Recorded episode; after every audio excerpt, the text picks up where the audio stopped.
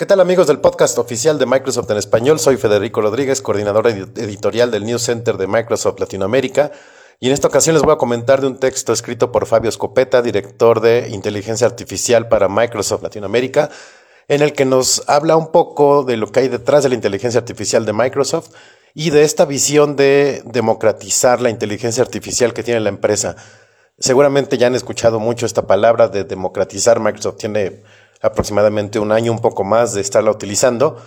Y básicamente lo que significa es que sea accesible para todos, que todo que esté a su alcance de todas las personas y que la puedan aprovechar para hacer más cosas y para beneficiarse de su promesa. Eh, en el texto Fabio nos comenta de dos de los cuatro ejes que componen esta visión. El primero tiene que ver con que van a infundir de inteligencia artificial todo lo que hacen y esto ya lo estamos viviendo. Hay desde agentes inteligentes como Cortana hasta aplicaciones como Skype, Windows 10, Xbox y Office 365. Todas ya tienen eh, inteligencia artificial dentro, ya nos conocen, ya nos escuchan, ya aprenden de nosotros. Y un ejemplo muy simple de esto es My Analytics, que se encuentra en Office 365. Si ustedes usan Outlook, seguramente ya han visto este botón de My Analytics o el correo que les llega eh, semanalmente con estadísticas de cómo pasan eh, su día. Eh, esta aplicación tiene inteligencia que entiende su bandeja de entrada, entiende los tipos de correos que reciben, a la gente que le responden y el tipo de contenido también que reciben de una manera confiable y además preserva su privacidad.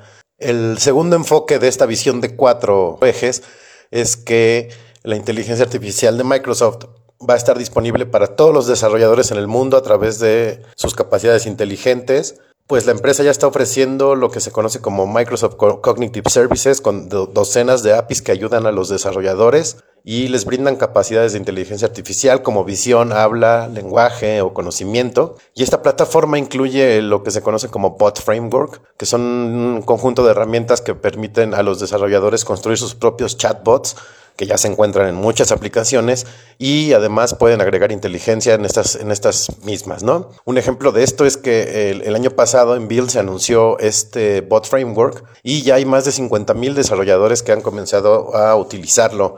Eh, Uber ya lo utiliza la API de reconocimiento facial para mejorar sus aplicaciones. SwiftKey, que es un teclado que Microsoft desarrolló que está disponible para Android y iOS, ya ha aprendido más de 10 billones de teclas pulsadas, ha ahorrado a los usuarios 100 mil años de tiempo y este teclado no está atado a ninguna plataforma. Es un teclado inteligente que utiliza una red neural y está entrenado para que cuando ustedes escriben ya empiece a modelar la siguiente palabra que ustedes quieren escribir para hacer esta tarea más inteligente. Entonces, Fabio Escopeta en este texto nos comenta que al infundir inteligencia en todo esto, ya sea un teclado o en su cámara o en aplicaciones de negocios, Microsoft le enseña a las aplicaciones a ver, a escuchar, a aprender, a predecir y a tomar acciones. Y después, todas estas capacidades inteligentes busca colocarlas a disposición de todos los desarrolladores a través de las APIs que ya les comentaba para que las puedan utilizar y se puedan beneficiar de todas las bondades que trae la inteligencia artificial. Visiten el, News Center, eh, lean este texto si quieren conocer un poquito más de lo que hay detrás de la inteligencia artificial. El texto se llama Inteligencia Artificial para Todos, úsala y construyela. Y no olviden seguir a Microsoft en el News Center, ya saben, la dirección abreviada es aka.ms diagonal News Center Latam. En Twitter también nos pueden encontrar como arroba Microsoft Latam y en Facebook como Microsoft Noticias. Denle like a este podcast, compártanlo y los escuchamos la próxima. Muchas gracias.